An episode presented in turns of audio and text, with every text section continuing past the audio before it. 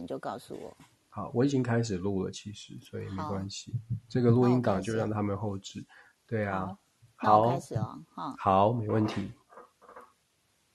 各位女人心事的听众朋友，大家好，我是桃子。今天呢，还是非常荣幸的，请到 Dennis 老师来跟我们大家聊一聊赴美留学的这些细节哦。欢迎 Dennis 老师。Hello，桃子姐，还有线上的听众朋友们，大家好，我是 Dennis。非常的感谢老师，你居然真的做出一个好完整的表格哦。就是如果大家有想要到美国念高中的话，那老师整理出一个就是九到十二年级的一个表哦，非常非常的详细。因为老师把需要的这些考试啊，或者是你的生活啦、你的签证啊这些费用，大概都做了一个整理哦。老师，我们是不是一个一个来告诉大家？第一个是如果可以去美国的公立学校，这个是比较省钱的方式嘛？哈。相对来说是省钱的方式，没错。嗯，这个这个方式的话，其实老师有整理，就是包括你的英文能力考试是要能够有一个基本的水准的，对不对？呃，就是学校要求校外测试，可能就是托福嘛。那还有一个，这个是什么啊？我没有看过这个什么 I，这是什么 I E L T？IELTS 就是英文，呃，这个英国英国用的那个留学的语文测试。其实留学大概就是从美国跟英国，只不过美国现在也接受 IELTS，就是英文的这个英国留学的这个测试，美国也是会接受的。嗯嗯，所以特别列出来。那当然它都有一些费用了。那公立学校这边其实我也列出了这个这个表，到时候可以跟大家分享的，就是说公立学校这里它的英文能力呢，有一些地方的有一些州，其实它如果是在在地的公立学校，它不它就不会要求这个托福或者 IELTS，它可能会自己学校的老师有他自己的测试的方式。那当然就价格就更便宜，就不用不用钱，就是在学校内测试了。嗯。因为像豆豆的话，他就是用面试的，就是因为这两年都是远端嘛，所以就是可能老师也是要了解。像其实我印象很深刻是那时候还没有疫情的时候，我就陪着他到加州好几个学校就去去。直接去学校约了嘛？哦，去看学校环境，然后老师呢就会出来，就是呃，就是带他稍微呃，就是参观一下学校。啊在过程中，其实老师就在跟你聊天。然后我就记得有一个 Santa Margarita，我真的好喜欢那个学校，只是因为疫情的关系，我们没办法到美国住。它算是一个好像山上这样子一个湖边。真的没办法陪他去住那么久，然后就放弃。那但是那个时候他的老师就出来就带着我们哦，然后就导览啊、介绍啊。最后走到门口的时候，他就跟豆豆说：“你录取了。” 然后我们就愣住了，我们说：“啊？”然后哦，我后来才明白说，所谓的面试，他第一个就是要了解你听不听得懂，你会不会回答啊？你如果都不会。你坐在那里是要多久？而且好像其实有的高中是没有所谓的什么英文加强班，对不对？没错，不是每个学校都一定会有，对他也要看他的国际学生的比例啦，然后这个在在地是不是有这么多讲地不同语言的学生，所以不见得每个地方都有。对，然后他们也很怕，以前收国际生的时候，可能没有太注意这个语文能力。像我有同学说，他的侄子来的时候，就是一句英文听不懂，但那后来也是慢慢的适应，然后申请到 USC。我说那这也很厉害耶。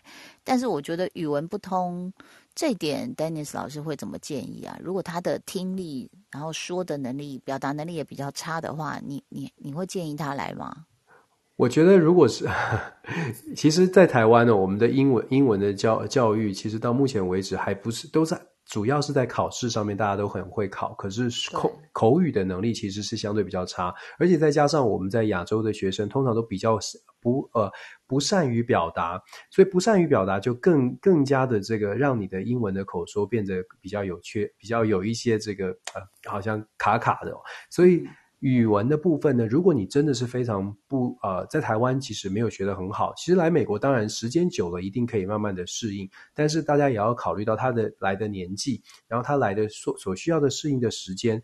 如果在语言上他需要适应的时间比较长，那他就相对就会影响到他的交朋友，相对也会影响他的学业成绩。那是不是呃就会造成他来美国的这个念书的这个成效打了折扣？所以我还是会强力建议，就是说在台湾，如果你真的想要把孩子送出国，在台湾真的要帮他增强口语的能力，不见得要考试那个分数高，可是比如说找家教，如果真的想来找家教啦，或者是让他多去教一些英文。为母语的朋友，这个可能是可以加强的部分。那至于到了美国，当然了，他的语文真的是会 pick up，只是就像我说的时间长短的问题。嗯，对。还有，我觉得孩子的个性其实也蛮重要的啦。哦，不过这一点我们待会儿这个后面再聊。那呃，Dennis 老师其实列出来，包括像是托福啊，两百多美金。然后这个 I E L T S，你说叫 IELTS 是不是？IELTS，IELTS 测验，雅思啊，雅思啊，雅思，好，就大概八七千九台币。那签证费用呢？F one 签证这个是什么样的签证呢？F1 签证就是学生签证，就是一般的国际学生，从高中生到大学生都会都必须要走所谓的 F1 的签证。那学生签证就是它的签证费是一百六十块，还有一个 service 费用，service 是给美国的移民局，就是国土安全部的，所以这个费用呢都是一样的，不管你用什么方式来来念书，都是一样是三百五十美金。所以我们可以想象带美带孩子出国，你一般的行一些的行政费用，一次性的行政费用呢，其实几百块美金是必要的。嗯，这个可能这个呃，这个家长会觉得说，哎，那后面应该有更大笔的费用。没错，好，这个，那这个公立是也有另外一个方法可以进来，就是呃，老师有列的一个政府补助的交换生计划，对不对？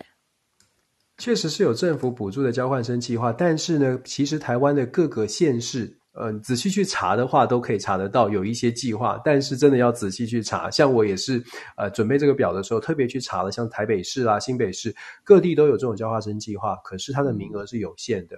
那当然，它的好处就是价钱是比较便宜，因为政县市政府去跟。其他的美国的这个各地的各州的高中有做一些合作，它是名额有限，然后各地的政府呢会针对申请人的家境去做这个金额的补助，所以对于想要送孩子出国，然后呃希望可以用最经济实惠的方式，其实透过高中去找各县市教育局的这种国际交换生计划，其实是。其实是很是很，我觉得是很不错，但是当然呢，就有一些门槛的限制，要经过申请，要通关才才能够达到这样的名拿到这样的名额。没错，而且大部分他其实还有寄宿家庭的安排嘛，对不对？没错，而且也会有补助。那所以其实如果你真的找得到这些呃县市政府的这些教育局交换生的计划的话，可能会是最呃收费最低的一个选项。对不对？因为呃，老师还列了一个生活杂志哦。如果说是这个呃公家机关的交换生，一个月一千到三千美金。你说如果餐食费已经就如果寄宿家庭是有供你早晚餐，可能你要付的就是自己的午餐啦，对不对？没错，没错。嗯，但是老师，我记得我看过一个新闻，是加州的公立学校，好像从零到十二都有营养午餐了，免费。其实学校对加州的公立学校，呃，一般一般来说，公立学校的午餐是有付的。那当然，私立学校它可能就有不同的 meal plan，或许也在学费的过程不包括在在其中哦。可是我们说，如果要送孩子出国的话，他就不只是在学校吃的餐食，他还有就是，比如说晚上在外面就住宿的地方的餐食，或者是呃，在寄宿家庭他的其他的这个餐食的费用。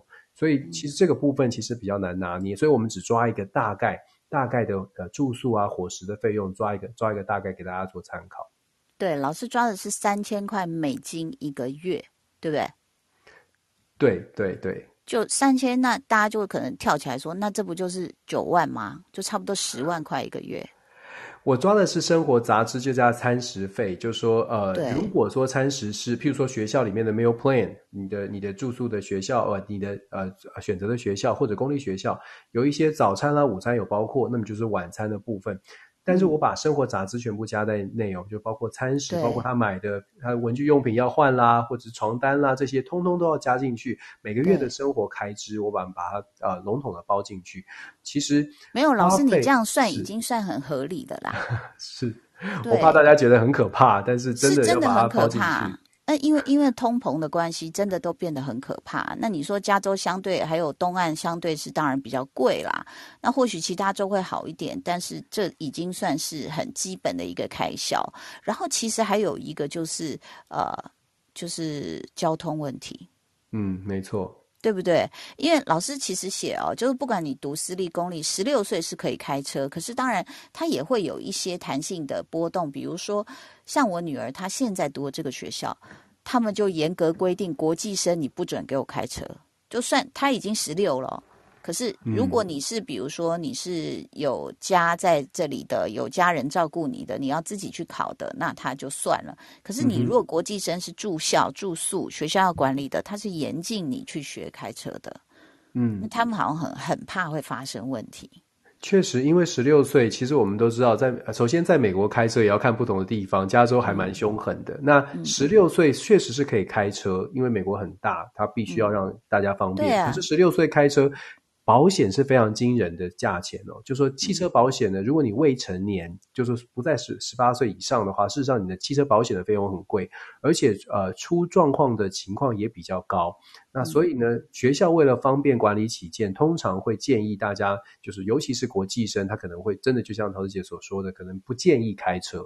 那就算你真的带孩子来，然后你可能监护人在这边有家人。陪同哦，还是要非常小心。十六岁的孩子他开车，毕竟他上上路的这个经验不是非常的多，所以十六岁开车呃风险蛮高的，保险费用很高，车子的维修的费用也很也也不低。对于小朋友来说，他能不能承担？然后他懂不懂这些汽车的基本的一些维修的道呃维修的一些知识，这些都是额外的呃要考量的部分。没错，因为呃，这个交通部分，其实我觉得，哎，我在后来真的觉得台湾好，真的一直要重复唱这首歌。你看，像比如说我去拜访过 Dennis 老师，在德州也是那么大，你也一定要开车啊，对不对？德州更大更远了，那加州也是啊，你怎么可能不开车呢？那呃，可能纽约还可以坐个地铁。对不对？有些有地铁的城市，或许可以，就是它的交通公共交通的网络比较发达的话。但是现在我看到的很多几乎都是，呃，比如说像如果我陪我女儿坐 Uber 的话，哦，如果在加州就是不堵车三十分钟这样的一个路程哦，大概都要美金五十六十块，而且你叫的 Uber 是比较六十块还是比较算便宜的了。嗯，U Uber 也是在不同的地方价钱也不一样，尤其在加州可能又稍微更贵一些。是，所以就是说这些花费大家都还是要想一下，就是说偶尔女孩子可能也要出去，呃，买个文具，买个书，对不对？然后像您刚刚讲到这个车开车的问题，我朋友他是陪读嘛，那他的女儿十六岁就拿到学习驾照，像你讲的这个保险费非常的贵，然后再来就是说。你也要去，那你要不要算一下？比如说，第一个买车的钱，第二个呃油钱，大家都跑到那，你知道那 Costco 我都不知道为什么大排长龙，后来他们说最便宜啊，对，油比较便宜，所以很多人都跑去那边加油。那还有一件事，就像你讲的，那如果碰到车子发生问题呢？我朋友的小孩这个车呃开了也不到一年。结果我那天就陪着他去修车，因为冒烟，我们怎么灌水呢？就是那个水箱的水呢，就奇怪，就开开不到十分钟吧，又没了，就漏水。那所以你就变成你很紧张，你又要你要花钱找他，他是一开始抛锚在半山腰，你又要找拖吊车，我忘了问他拖吊车一次多少钱，然后你自己又要冒着风险再开到附近的修车厂。那然后还好，呃，就是像修车厂这些什么都有保险啦，哦，那可能，但是你这个保险的费用就很贵嘛。像大家都不要讲说你在这里要买车，像我们租车有一个好像是什么全险是你一定得保的，就是那个东西贵的要死，你大概一个月也也得花个十万块租车，就是几就是八万十万跑不掉。那等于你在这边，如果你是一直在，比如说你赔五个月。那你就可以买 买一台日系的车了，对不对？是是没错。对，所以其实这个交通费用算起来，我们这样看哦，因为这个 Dennis 老师还算的，就是把机票也算来回一次嘛，哦，然后如果是公立的话，大概就要至少新台币十六万，对吗？如果是公立，呃，公立如果是交换生计划才是这个十六万。如果是透过这个呃自己申请的，到即使是到公立的学校，我们算也是大概七十九万八十万左右。对，所以这我们现在都是先讲公立的，如果有政府的这个补助的话，大概大概二十万左右嘛，哦，差不多。那如果说是自己去申请的，你能申请公立，当然就是呃，就是就是你你有这样的一个家长有这样合法居留的一个签证嘛，那所以这样算起来，Dennis 老师是抓到八十万呢。我对对，我们做我们也是比较平呃保险的来抓。以以加州来说，其实公立的学校呢，现在在台湾可能有一些朋友会看到一些呃外面民坊间在说帮忙代办公立的学生，公立高中的这个一年的留学短期留学可以的。像这个在桃姐现在所在的加州比较有名的学校，像是 Diamond Bar 钻石坝的 Diamond Bar High School，它是个公立学校，它就是属于公立学校，可以招收国际学生。可是按照美国的法规，公立学校招收学国际学生只能读十二个月，可以来念一年。它是鼓励呃国际学生来多来体验美国的学校，那可以来念一年。那如果以这个美国公立学校的国招收的国际学生。所需要的成本来算的话，大概就是我们表当中所说的来美国念公立学校，大概是这样的价钱。那当然，如果你有身份，那不一样，那学费就可以减免。可是如果是用申请来的话，他其实来念公立学校还是要付学费，只不过公立比私立的便宜一些而已。嗯，而且其实这个像老师抓的一个住宿费用，就是如果你是读公立的话你不是透过政府计划你自己申请的啊。呃，寄宿家庭老师抓一年大概一万到两万美金，差不多是这个行情，没错。而且寄宿家庭像呃，之前我知道的好像是，哎，一一一千七吗？一千七左右。那他们是算十个月嘛？是，大概都是抓十个月，所以也差不多是两万。那但是比如说这里面还有医疗保险，这学校一定会叫你去保险啦，大概一千两千不等。这样子，没错。那但是你知道，就戴尼斯老师，我最近陪豆豆去弄眼镜，我我真的又要唱台湾好了。我的妈呀！美国是不是这个是法规规定？就是你你一定要有医生的这个验光的处方，你才可以去配眼镜，或者是要有 prescription，没错，对不对？对。对，所以其实他跟他真的，我第一次自己遭遇到，就是我隐形眼镜没有戴够，然后我就很自在的，我就想说，哎，那我就去百货公司就好了。那个韩国那个偶像团体有代言一个，哦，我要去买，很危险这样，哎，找不到哎，我想说这怎么会？这台湾这个百货公司专柜都有啊，美妆店什么都有哦，到处在卖的哦，但是美国的法规是不可以的。没错，你必须要透过验光师，透过这个所谓的 eye doctor，你要达拿到这个 prescription，你才能够去配那个隐形眼镜或者是配镜配镜片，所以这是这是必须的。那当然，这又是额外的费用了。没错，我们朋友帮我找了一个连锁的，我们就去。只是验光哦，七十块美金，那你就觉得说好啦，爱凯了还算合理。问题是，他帮你配镜片是用我自己的框，因为他那里全部是大名牌，什么阿玛尼啊、Tiffany。我说学生干嘛带这样？我说豆豆用你原来的就好了。他说好，就配个配一副镜片就三百五美金。然后加原来七十，不就四百多了吗？我们就傻眼了。我们说我们在东区大概几千块就搞定了，你知道吗？是从验光到什么选很 fashion 的镜框什么，哇塞！然后我的朋友给我那个连锁的，呃，他就说你去这家好了。我说那你们去哪一家？他说我老公已经要换他的眼科医师。我说为什么？他说检查一次要四百块。哇塞！这确实是美国的，对啊，额外的费用跟台湾相比下来，就是说有很多的费用是在台湾想象不到的。对对，那老师，请问你的眼镜是在哪配的？我们都是固定配回台湾配完带回，配多多多配几副带回来。但是三年没台湾没回台湾，所以 我的眼镜现在也是缺乏了。那你你德州的费用是怎么样呢？我们就讲配眼镜。德州的配眼镜，就说如果你有医疗保险的话，当然相对就会比较有折扣了。那医眼眼睛保险通通常的眼睛保险都会配，就会都会让你一年可以拿一副免费的眼镜。可是呢，这个眼镜当然就是你知道可以想象就比较大，比较眼镜片比较厚，比较矬啦。就是如果也可以接受免费眼镜，比较矬矬的眼镜你可以戴的话，那当然它就是在保险的范围之内，一年可以配一副。那就说，嗯，大概一般的，一般人都会加钱啦，配稍微好一点的镜片，所以那就变成说镜呃，这个所谓的 vision insurance 就必须一定要有了，否则的话，就像陶子姐说的，如果我们只是来这边短期或者只是刚来的话，你可能没有啊眼镜保险，那你的费用眼镜的镜片也不也是一笔开销。对。而且它是不能从海外寄进来给你的，就是隐形眼镜。因为我们有朋友本来说要用寄，他说没有没有，那个海关查到的话，他也会扣住，是不是？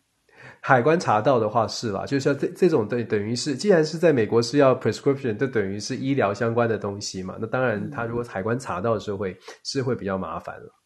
而且我后来就在那个一些那个社群网站看到哦，就有人开始在北美卖隐形眼镜，他就在网站上卖，因为他知道有生意可以做。然后我就在想说，哇塞，你这个不怕被抓吗？结果我一看是在加拿大。所以他可能搞不好会放在一盒饼干里面寄过来给你，是不是？对呀。怎么搞得好像这个什么什么很什么毒品违禁品的东西？对对啊，因为因为我我就看我说啊，可以买网站在哪里？然后我说哦，他在加拿大，所以可能加拿大这方面又比美国稍微没有那么严啦。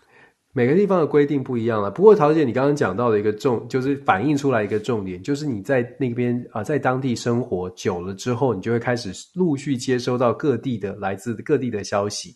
然后你的生活成本就会逐渐开始往下降了，因为你开始知道哪边可以找到便宜的、方便的东西。其实这就是一般来说，不管是移民家庭或者是呃来来这边念书的留学生都会经历的。一开始的费用会很高，开办费很高，慢慢的就会知道哪里有便宜的东西，哪里的东西 CP 值高。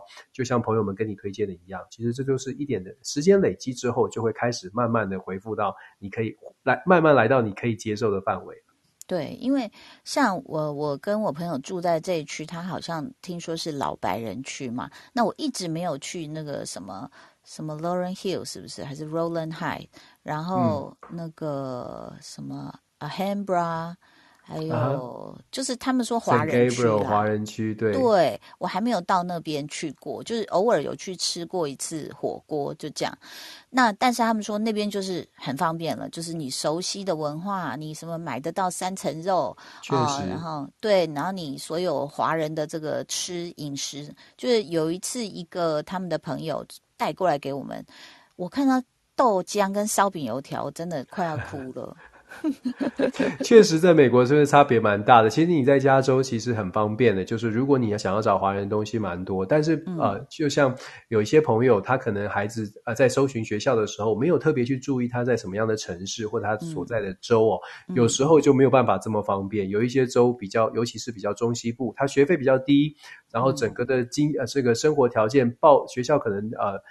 呃，带报给你的价钱是比较低，可是可是朋友们可能要多想一想，就是他身边他那个所处的环境哦，可能对那个区所处的环境可能比较少亚洲亚洲相关的东西，对于小朋友来说是不是可以适应，这也是考量的点哦。对，而且其实像比如说我女儿现在读的那个学校，几年前那时候还没有疫情，大概三年以前吧，我第一所就是看这一所，然后那时候就觉得，哎呦，荒烟蔓草，在一个山坡上，然后附近呢有新的建案，我们去看了一下，哎呀，房子是很漂亮，我想说住这里干嘛，就没有在意就走了。结果三年四年后再来的时候，你就会觉得，哇哦，人家已经发展了，然后房子很贵的嘞，就是租个两房。一听吧，这样也要三千二一个月。这是这这就是我们说的东西岸的价格很惊人呢，听起来都很可怕。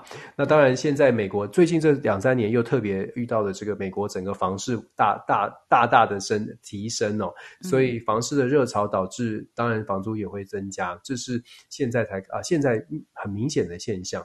不过确实啊，东西岸的价格真的比较高一些，中西部真的还好。嗯，所以这个大家其实自己要考虑，而且虽然嗯，像我们刚刚讲到这个个性问题哦，我们下一集再来聊。那呃，其实今天我们公布的是大概公立学校，你可以有两种不同的申请方式，两大管道啦。哦，那下一集我们就要来聊聊私立高中的这个学费跟 生活费用。今天先非常谢谢我们的 Dennis 老师，也谢谢所有的听众朋友们，谢谢你的收听喽，拜拜。